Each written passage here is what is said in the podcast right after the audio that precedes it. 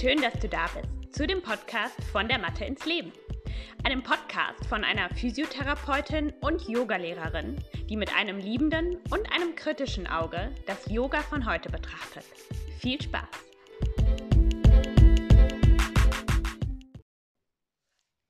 Hallo und herzlich willkommen. Schön, dass du wieder dabei bist.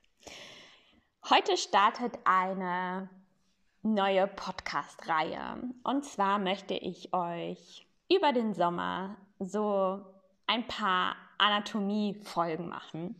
Das heißt, ein, ähm, naja, eine Abfolge von Anatomie, Podcast-Folgen, äh, die aufeinander aufbauen, sodass man wirklich einmal die Basics mh, mm, überhaupt erstmal hört, vielleicht teilweise versteht und dass wir dann so ein bisschen mehr ins Detail gehen. Und da kann ich direkt schon mal sagen, heute wird es ja so die Basics geben. Das heißt, was gibt es überhaupt alles im menschlichen Körper?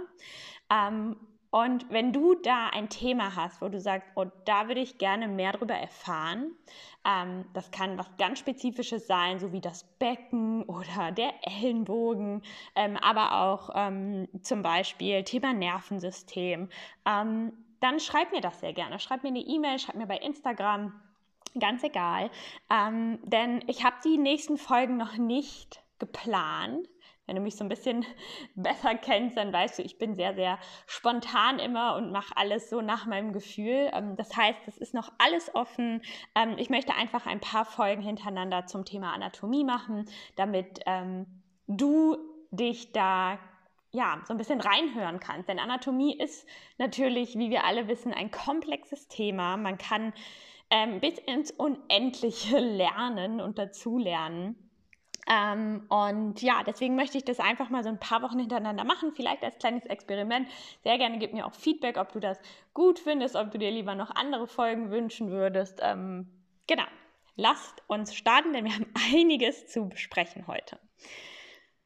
Heute möchte ich einfach mal so als Grundlage mh, hm, euch zeigen, was gibt es alles für Systeme im menschlichen Körper. Denn wenn wir im Yoga-Kontext über Anatomie sprechen, dann ist das ja ganz häufig so die Anatomie, sage ich mal, vom Bewegungsapparat, ja, also von den Schultern, den Knien, dem Rücken. Ähm, und das ist natürlich Anatomie, aber das ist eben auch nur ein mini kleiner Teil der Anatomie. Und was mir tatsächlich in meinem, naja, insgesamt sechsjährigen Ausbildung slash Studium zur Physiotherapeutin geholfen hat, ähm, im Endeffekt wirklich Anatomie zu begreifen, war das Zusammenspiel von allen Systemen. Das heißt, zu wissen, was gibt es alles für Systeme und wie ähm, funktionieren die miteinander. Ja, also die, die Anatomie zum Beispiel von einem Muskel, von, diesen, von allen Muskeln, ähm, habe ich erst verstanden, als ich das Nervensystem verstanden habe. Und ähm, auch äh, beispielsweise, also ich zum Beispiel das Zwerchfell und der Beckenboden, das sind ja auch Muskeln, die miteinander arbeiten. Auch das habe ich erst verstanden, als ich so wirklich den Aufbau vom Bauchraum und dem gesamten Rumpf verstanden habe. Denn da ist ja mehr als nur der Brustkorb und die Knochen. Da ist ja noch ganz, ganz viel, ganz Wichtiges. Ähm, Bindegewebe. Und ähm, deswegen möchte ich euch heute so einen, einen Überblick geben. Ganz, ganz grob. Ich werde auf nichts im Detail eingehen, weil sonst wird das hier eine Sechs-Stunden-Folge. Ähm, und darauf habe ich keine Lust und du auch nicht. Ähm, deswegen gehen wir einfach mal alle Systeme durch. Du kannst dir das auch gerne, wenn du sagst, ich habe so richtig Lust auf Anatomie, kannst du dir das auch gerne so ein bisschen mitschreiben als Übersicht, denn in den nächsten Wochen werden wir dann eben auf diese einzelnen Systeme mal eingehen. Okay, lasst uns loslegen mit dem, was wir wahrscheinlich alle schon so ein bisschen mal gehört haben, und zwar das muskuloskeletale System. Muskuloskeletal sagt es eigentlich schon, das heißt die Muskeln und das Skelett. Was ist die Funktion von diesem System? Es geht vor allem darum, eine mechanische Stütze zu bilden. Das heißt, ohne unser Skelettsystem, also unsere Knochen, würden wir ähm, nicht aufrecht stehen können. Dann wären wir einfach so eine, wie so ein Sitzsack, eine Masse von Gewebe, die überhaupt nicht lebensfähig wäre. Ähm, und die Muskeln sorgen natürlich dafür, dass wir eben auch wirklich aufrecht stehen können. Ja, wenn man vielleicht schon mal einen Menschen, einen leblosen Körper gesehen hat oder ein, ne, jemand, der vielleicht ohnmächtig geworden ist oder ähnliches, dann merkt man sehr schnell, alles fällt zusammen. Auf einmal ist dieses gesamte Konzept super schwer. Dieser ganze Körper ist sehr, sehr schwer, ähm, weil die Muskeln eben nicht mitarbeiten und halten. Das heißt, es ist einmal natürlich auch für die Körperhaltung. Also wir haben einmal diese mechanische Stütze ähm, der Knochen und dann müssen diese Knochen auch an Ort und Stelle gehalten werden. Dazu gehören dann natürlich auch die Sehnen und die Bänder, die auch ihr Übriges tun. Ähm, also nur Muskeln und äh, Knochen würden auch nicht alleine funktionieren. Und dann hat dieses System natürlich auch noch die Funktion der Fortbewegung. Das heißt, wir können uns nur bewegen, weil wir Muskeln haben und weil wir Knochen haben. Denn wenn wir zum Beispiel Muskeln hätten, aber keine Knochen, dann was sollte man dann bewegen? Ja, also wenn wir wieder so, so, so eine fleischige Masse wären, dann, dann gibt es gar keinen Anhaltspunkt für die Muskeln. Ja, und genauso andersrum, wenn es keine Muskeln gäbe und nur die Knochen, dann könnten die nicht bewegt werden. Denn die Muskeln, die können eine Sache, ähm, ich glaube, mein Dozent von mir hat mal gesagt, Muskeln sind faul und dumm. Die können nämlich nur auf ein Signal quasi hören und zwar das Anspannen und das Entspannen. Das ist die Einz das Einzige, was der Muskel kann. Er kann sich zusammenziehen und dann kann er wieder loslassen. Und ähm, dieses Zusammenspiel, wir werden auch später nochmal hören, wie das Nervensystem damit zusammenhängt, aber das ist quasi so das erste System, was einfach nur da ist, um uns Stabilität zu geben, um uns zu bewegen, ähm, sodass wir unseren Alltag meistern können. Okay, gehen wir weiter. Das nächste System ist quasi, also oder sind verschiedene Systeme können das sein, und zwar ist das ein Organsystem. Ähm, ein Organsystem im Gesamten ist für eine bestimmte Funktion im Körper verantwortlich. Ich nenne euch jetzt mal zwei Beispiele, so die zwei mit wichtigsten, sage ich mal. Das ist einmal das Verdauungssystem, das heißt, dazu gehört unsere Speiseröhre, der Magen, der Dünndarm, der Dickdarm, der Enddarm und dieses gesamte System, also das Verdauungssystem, ist dafür zuständig, die Nahrung, die wir aufnehmen, zu zersetzen und dann ähm, quasi auch zu absorbieren, sodass dann die Nährstoffe aus dem, was wir zu uns nehmen, ähm, ins Blut gelangen und über das Blut dann quasi in, das in den Rest des Körpers, um uns Nährstoffe und Energie zu geben. Ein anderes System ist das Harnsystem beispielsweise. Da muss ich ganz ehrlich sagen, als ich das gelernt habe, war ich irgendwie, das war so richtig mind-blowing für mich, für mich, für mich ähm, weil das Harnsystem filtert unser Blut. Das heißt, wenn ich ganz viel Flüssigkeit zu mir nehme, dann geht das ja quasi genauso durch das Verdauungssystem wie auch die Nahrung und von dort gelangt es dann eben ins Blut.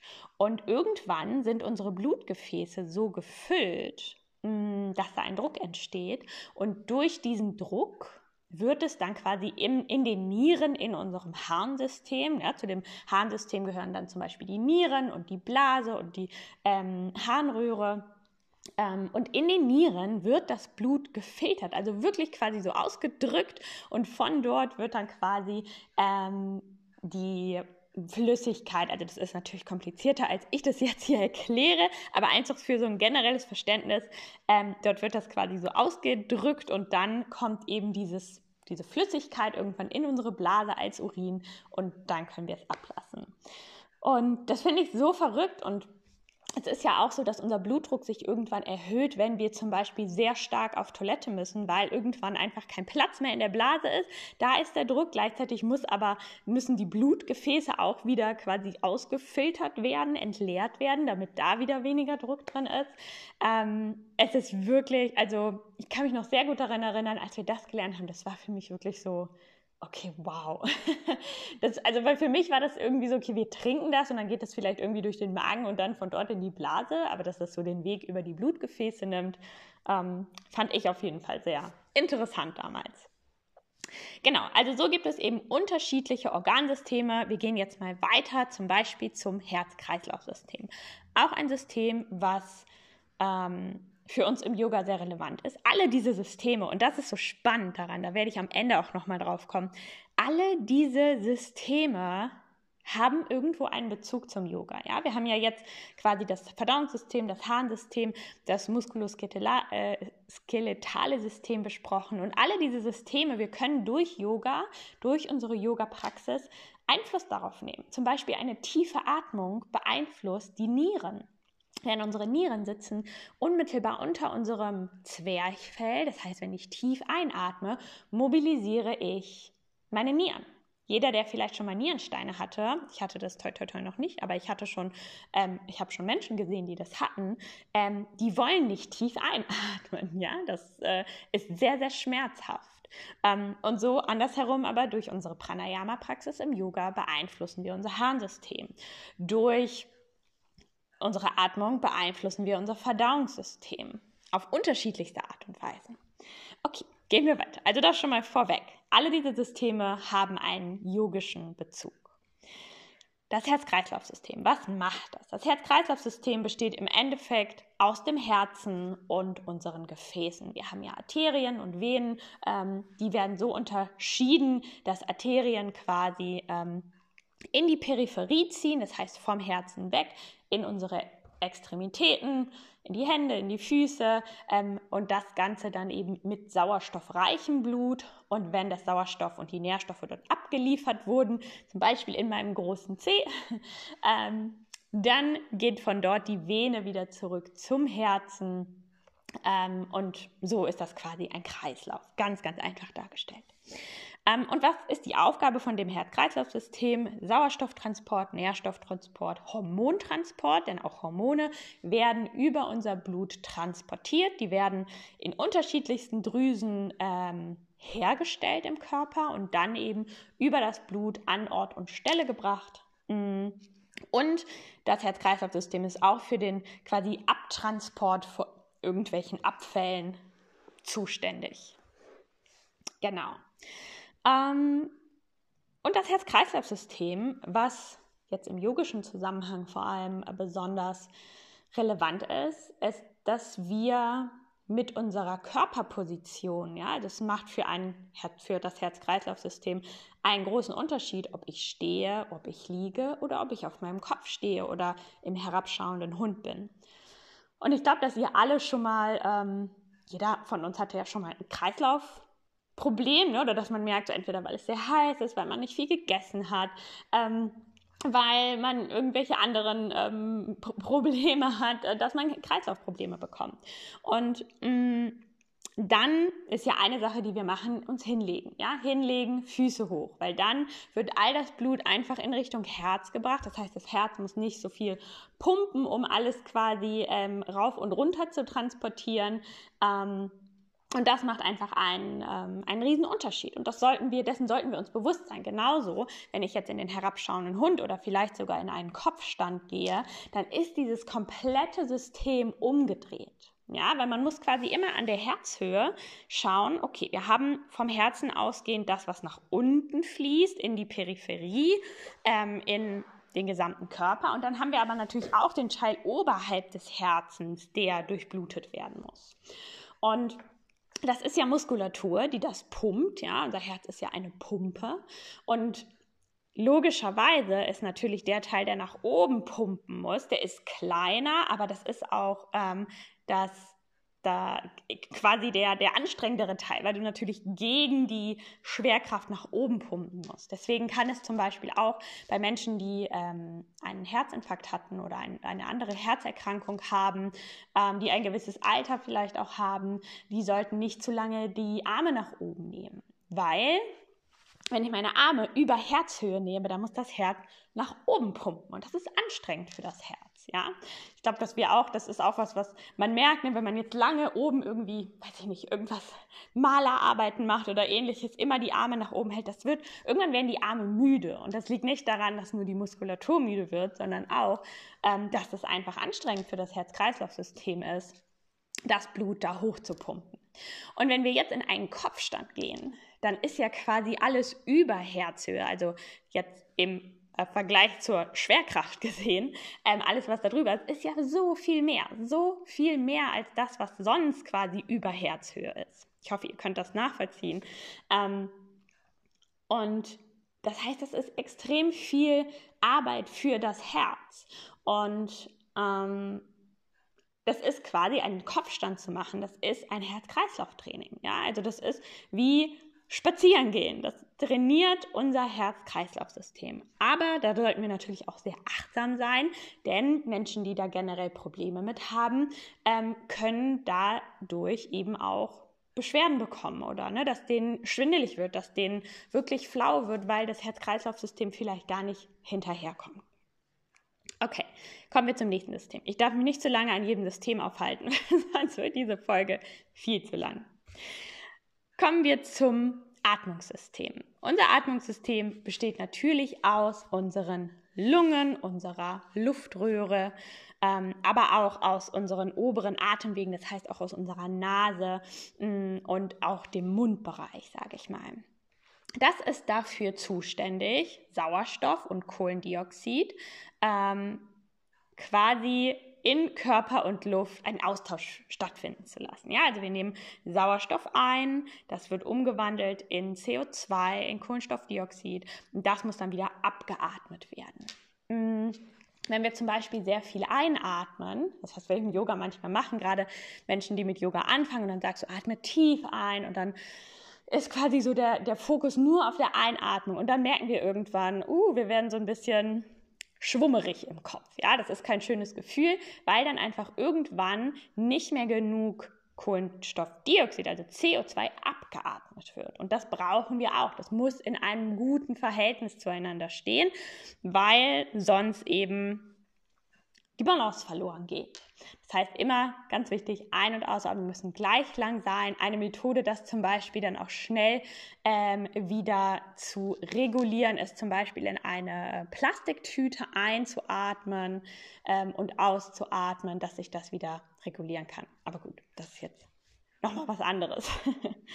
ähm, genau, das ist, das, das ist das, die Hauptaufgabe vom Atmungssystem und dann danach oder was das eben auch sehr stark beeinflusst, ist dass die Säure-Base-Regulation. Ja, das heißt, wenn wir jetzt zum Beispiel von unserem pH-Wert sprechen, ähm, ich tatsächlich in meiner Geschichte mit meinem Körper hatte, war sehr lange Zeit übersäuert, einfach weil meine Ernährungsform ähm, sehr proteinlastig war wir haben wahrscheinlich alle schon den Trend äh, der äh, Low Carb äh, Diäten mitgemacht und ich habe einfach sehr viel säurebildende Lebensmittel gegessen und dadurch habe ich eine chronische Blasenentzündung entwickelt. Ähm, das alles musste ich selber lernen und selber regulieren, ähm, um dahin zu kommen. Also unser Säurebase-Haushalt ist so extrem wichtig und es gibt sogar Menschen, ähm, vor allem so aus der alternativen Medizin, die sagen, ähm, Krankheiten entstehen nur, wenn unser Säurebasehaushalt nicht reguliert ist. Wenn wir zu sauer sind oder zu basisch, dann entstehen Krankheiten. Solange wir da in einer guten Balance sind, werden wir nicht krank. Also zumindest keine schwerwiegende Erkrankung. Man kann natürlich trotzdem eine Viruserkrankung bekommen oder eine bakterielle Erkrankung, aber ähm, alles so entzündliche Prozesse vor allem. Das heißt, unser Atmungssystem ist extrem, extrem wichtig. Eine ausgeglichene, balancierte Atmung ist extrem wichtig. Okay, weiter geht's. Nervensystem. Oh mein Gott, ich liebe das Nervensystem. Ähm, das war wirklich das Thema Neurologie. Hat für mich einfach, wow, alles, alle Türen auf einmal geöffnet, was die Anatomie betrifft. Ähm, was macht unser Nerv oder was ist unser Nervensystem? Wir teilen das Nervensystem auf in das zentrale und das periphere Nervensystem. Zentral ist unser Gehirn aus den Unterschied mit den unterschiedlichen Teilen des Hirns.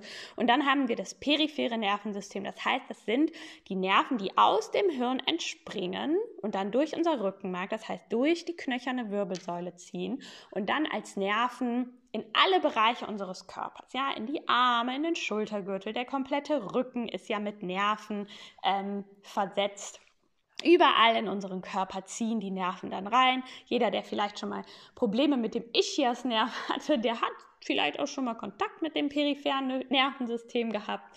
Ähm, das heißt, dieses System ist komplett für alles, eigentlich für alle Körperfunktionen zuständig. Es initiiert Körperfunktionen ähm, und reguliert sie auch. Ja, also alles, jede Bewegung, die ich mache, jeder Atemzug, den ich mache, alles ist über das Nervensystem reguliert. Mm. Und dann ist es zusätzlich noch für die Sensibilität und die Bewegung zuständig. Das heißt, Sensibilität, alles, was ich fühlen kann. Ja, also wenn du vielleicht schon mal ein Taubheitsgefühl hattest irgendwo, dann merkst du, ah ja, die Nerven funktionieren jetzt hier nicht auf dieser Ebene. Das heißt, ich spüre nichts, ich habe kein Sensibilitätsgefühl. Ähm, da gibt es ja auch Tests, die dann, ne, wenn, wenn man vielleicht schon mal beim Neurologen war, die machen dann Tests, spüren sie das, spüren sie was Spitzes, was Stumpfes. Es gibt dann auch ganz unterschiedliche Nerven. Also das Nervensystem ist super komplex, ähm, aber auf der anderen Seite auch, wenn man es jetzt nur oberflächlich betrachtet, ein relativ einfaches System. Denn es gibt quasi den Gang den Weg nach innen und den Weg nach außen. Ich kann willentlich sagen, ich strecke meine Finger der rechten Hand. Ja, das ist ein Befehl, den ich mit meinem Gehirn ähm, willentlich gebe und das wird dann quasi von meinem Hirn übers Rückenmark, über meinen Nerv in den Arm, in die Finger. Da werden die, wird die Muskulatur aktiviert, die kann sich ja nur zusammenziehen, die reagiert einfach nur auf Reize vom Nervensystem oder auf Signale vom Nervensystem und dann das ist mein Weg nach außen. Und dann gibt es eben auch den Weg nach innen. Das heißt, wenn ich zum Beispiel irgendwas fühle, eine heiße Herdplatte, und dann kommt da auch direkt eine Re Reaktion drauf. Ähm, aber das ist der Weg nach innen. Und genauso aber auch über meine Augen. Ja? Ich, ich nehme ja den ganzen Tag Reize über meine Augen auf. Ähm, das ist auch so der Weg nach innen.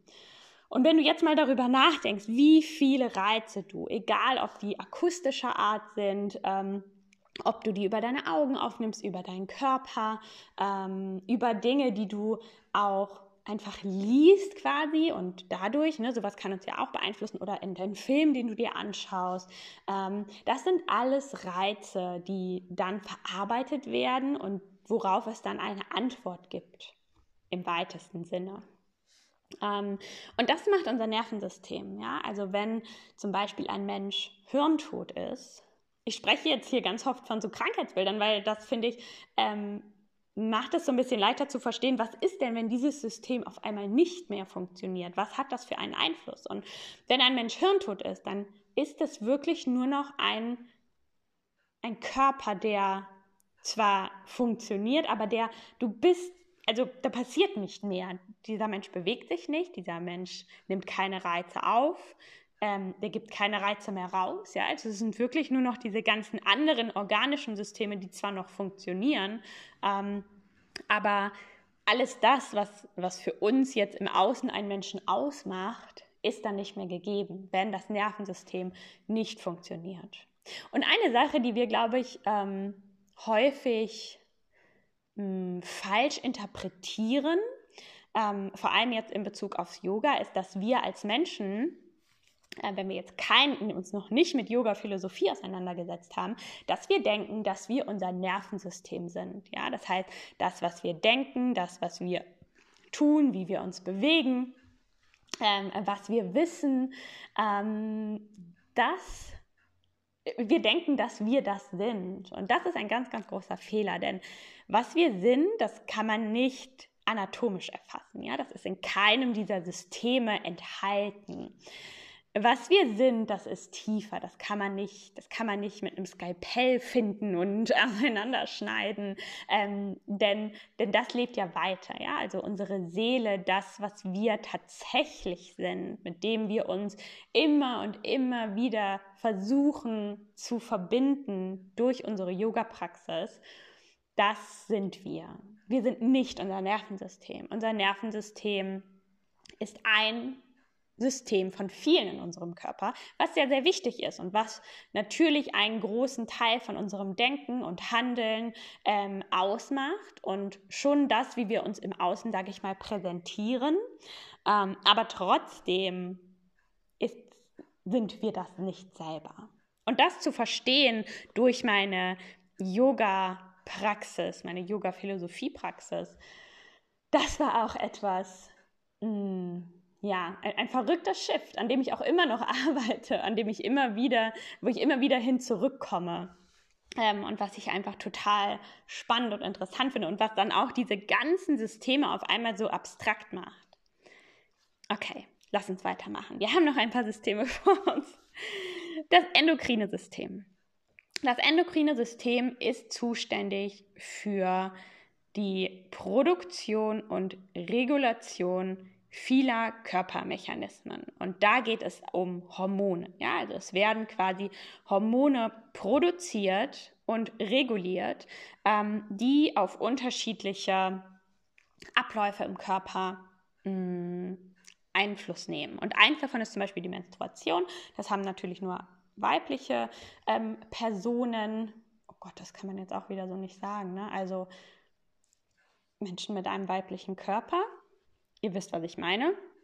Menschen, die eine Menstruation haben. oh Mann, ey, das ist wirklich schwierig. Ähm, jedenfalls, ähm, dieses System ist ja durch Hormone gesteuert. Das heißt, ähm, in einem Zyklus ähm, kommen immer manche, äh, ne, es gibt es Hormone, die dann hochgehen und dann wieder absacken, dann kommt das andere Hormon.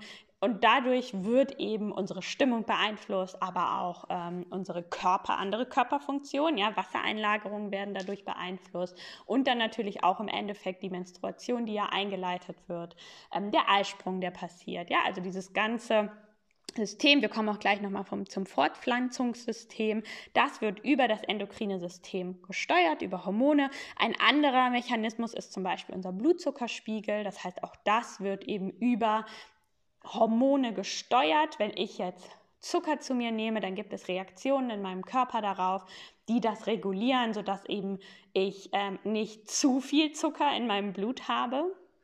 Ähm, Menschen mit Diabetes zum Beispiel, da ist dieser Mechanismus gestört.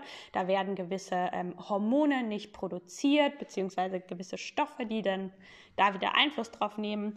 Ähm, genau, deswegen dieses endokrine System ist für uns auch lebensnotwendig auf unterschiedliche Art und Weisen. Die Bauchspeicheldrüse ist zum Beispiel ein großer Teil des endokrinen Systems, aber mh, ganz viele Hormone werden eben auch über unser Nervensystem initiiert, wie ich vorhin schon gesagt habe. Ganz viele Körperfunktionen werden über das Nervensystem initiiert und ähm, das bedeutet, dass eben auch mh, ich will jetzt nicht zu viel ins Detail gehen, aber es gibt einen Ort im Hirn, der quasi für diese ähm, der nimmt immer die, die gemessenen Hormonspiegel auf und gibt dann quasi wieder raus, was brauchen wir, beziehungsweise auch, ähm, ne, wenn man jetzt Adrenalin, das ist ja auch ein Hormon, wenn du auf einmal was siehst, was dir Angst macht, sag ich mal, du siehst einen Menschen mit einem Messer in der Hand und der läuft auf dich zu, dann wirst du das merken, ja, du wirst dann nicht in einem entspannten Zustand bleiben weil dein Nervensystem nimmt diese Information auf und antwortet darauf. Das ist super, super wichtig.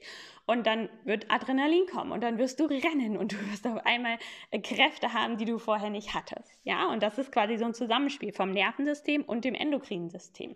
Weil das endokrine System, das könnte niemals alleine so eine Reaktion machen. Ja, das muss wissen, was ist denn draußen los, was brauchen wir denn gerade? Liege ich gerade am Strand und kann mich hier entspannen oder ähm, bin ich gerade in einer Situation, wo es eher gefährlich ist? Ähm, okay, lass uns weitergehen. Das lymphatische System. Mm, das lymphatische System ist quasi so ein Parallelsystem zu unseren Blutgefäßen. Ja, also es gibt Lymphgefäße, das kann man sich ähnlich vorstellen wie ein Blutgefäß, wie eine Ader. Ähm, und dort ähm, wird Flüssigkeit abgeleitet. Vielleicht hat jemand von euch schon mal eine Lymphdrainage bekommen äh, oder hatte schon mal eine Verletzung, wo es dann irgendwie angeschwollen ist, ne? so ein angeschwollenes Knie oder ein ange angeschwollener ähm, Fuß zum Beispiel. Ja? Also wenn wir uns verletzen, dann schickt auch das lymphatische System da Wasser hin, um dort auch Schutz zu gewährleisten. Ähm, und das wird ja dann, das bleibt ja nicht für immer dick, das wird dann auch irgendwann wieder abtransportiert. Genauso ist das, wenn wir irgendwie dicke Beine bekommen, wenn wir ähm, zum Beispiel lange in, in der Hitze stehen und gehen und einfach so, ähm, das, ja, so das Wasser quasi in die Beine, in die Füße sackt und wir so wirklich das Gefühl haben, oh, ich muss jetzt mal meine Füße hochlegen.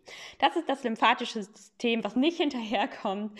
Ähm, ist sehr interessant auch zu sehen, wie so die Aktivität, also die Muskel, das sind auch wieder Muskeln, die das Ganze quasi ähm, pumpen und wie wir aber auch durch unsere generelle Muskelaktivität, also zum Beispiel durch die Wadenmuskulatur und so weiter, ähm, wie auch dadurch quasi dieses ganze lymphatische und das Venensystem auch mitgetragen wird. Das heißt, Bewegung ist da super wichtig, um auch dieses ganze, na, also wenn wir jetzt zum Beispiel so einen Langstreckenflug haben und uns sehr wenig bewegen, sehr lange sitzen, ähm, dann sollte man ja zum Beispiel Stützstrümpfe tragen oder zwischendurch mal hin und her laufen, wenn man ein Risikopatient ist. Ähm, genau, das heißt, das ist, dafür ist unser lymphatisches System zuständig und aber auch für die Immunabwehr. Ja, vielleicht habt ihr auch schon mal den Begriff Lymphknoten gehört. Ähm, da werden eben auch Abfallprodukte ausgeschieden und ähm, es kann auch zum Beispiel manchmal sein, dass wenn wir gegen ein Virus kämpfen ähm, oder irgendein, irgendein Infekt, dass dann unsere Lymphknoten anschwillen, einfach weil dort dann ähm, die Abfälle gesammelt werden, die dann weiter transportiert werden. Ähm, genau, das heißt auch ein sehr, sehr wichtiges System, was mir vor meinem Studium nicht bekannt war, dass es das in der Form gibt und dass das quasi so ein Parallelsystem zu unseren Blutgefäßen ist. Das Fortpflanzungssystem ähm, ist vor allem für die Produktion von Keimzellen zuständig. Da gibt es natürlich einmal das männliche Fortpflanzungssystem und das weibliche, die miteinander arbeiten, ähm, die sich quasi ergänzen. Ähm, ich glaube, da brauche ich nicht viel zu sagen. Hm, das ist relativ klar. Aber auch das wird zum Beispiel durch Hormone gesteuert und ähm, entwickelt sich natürlich auch im Laufe unseres Lebens. Das ist kein System, was quasi schon komplett ausgereift ist in dem Sinne.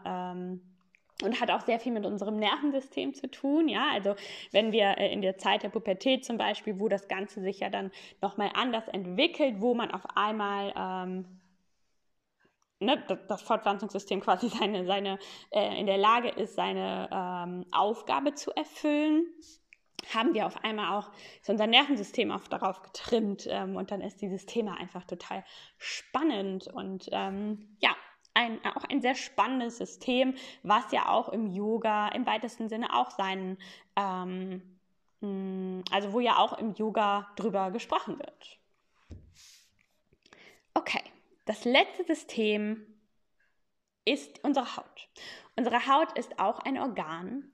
Und das finde ich immer sehr schön, denn mh, mm, ich habe immer so das Gefühl, dass unsere Haut, das ist ja vor allem etwas, was wir so als naja, unser, unser Schutzschild nach außen, was vor allem schön sein muss und wir wollen braun sein und wir wollen keine Pickel haben und ähm, unsere Haut hat aber eine, eine, hat Aufgaben und ist so unfassbar wichtig für uns, ja. Ähm, unsere Haut schützt uns, das ist quasi so unser Schutzfilm nach außen und alles, was in der Luft liegt, ähm, das gelangt nicht in unseren Körper, in unsere wertvollen Systeme, die wir dort haben, weil wir unsere Haut haben, die uns davor schützt. Außerdem nimmt die Haut Reize auf, ja, also die Nervenenden, die dort sich befinden, die können unterschiedlichste Reize aufnehmen. Und die Haut ist auch teilweise für Vitaminsynthese zuständig, also zum Beispiel das Vitamin D, ähm, was dort quasi verarbeitet wird in der Haut. Und ähm, es ist ja auch so, dass wenn zum Beispiel wir Verbrennungen haben, ich bin mir gerade gar nicht sicher, ob es zwei Drittel sind, aber ähm, ab einem gewissen Grad von Verbrennungen sind wir ja auch nicht mehr lebensfähig. Ja? Das heißt, wenn unsere Haut nicht mehr ihre Aufgabe erfüllen kann, weil sie verbrannt ist, dann sind wir nicht lebensfähig. Also unsere Haut ist extrem wichtig, ähm, auch für unser Überleben. Unsere Haut hat eine Aufgabe und nicht die Aufgabe, uns schön aussehen zu lassen. Okay, wow. Mm, ich habe es geschafft, in ungefähr einer halben Stunde das Ganze zusammenzufassen. Das ist jetzt ganz, ganz viel Information gewesen, aber ich dachte, ich möchte, bevor ich in so eine Anatomiereihe starte, einmal alles vorstellen, was es gibt, sodass du vielleicht die Möglichkeit hast, so ein bisschen die Zusammenhänge zu sehen. Ähm, und zu sehen, wie die unterschiedlichsten Dinge, ja, also unser Nervensystem und die Atmung, unser Nervensystem und das Herz-Kreislauf-System, unser muskuloskeletales System und ähm, das Herz-Kreislauf-System, wie alles miteinander zusammenhängt und wie wir durch Yoga und im Yoga eben auch diese unterschiedlichen Systeme beeinflussen können.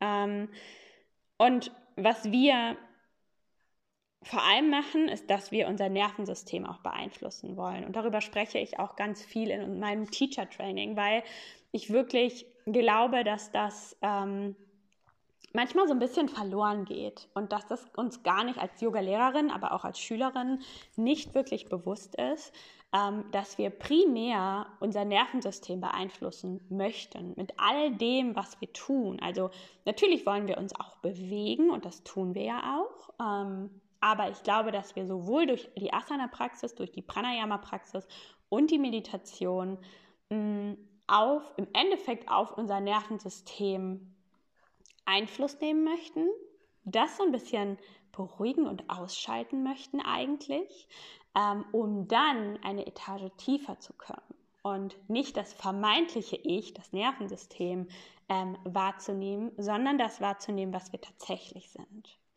Und da müssen wir quasi an all diesen Systemen, die ich gerade beschrieben habe, erstmal vorbei, um dort anzukommen. Okay, ich glaube, das reicht jetzt an Informationen. Ich habe viel geredet. Ich hoffe, dass du viel mitnehmen konntest. Und ich freue mich total, wenn ähm, du Lust hast, mehr über Anatomie zu lernen. Dann melde dich sehr gerne bei mir.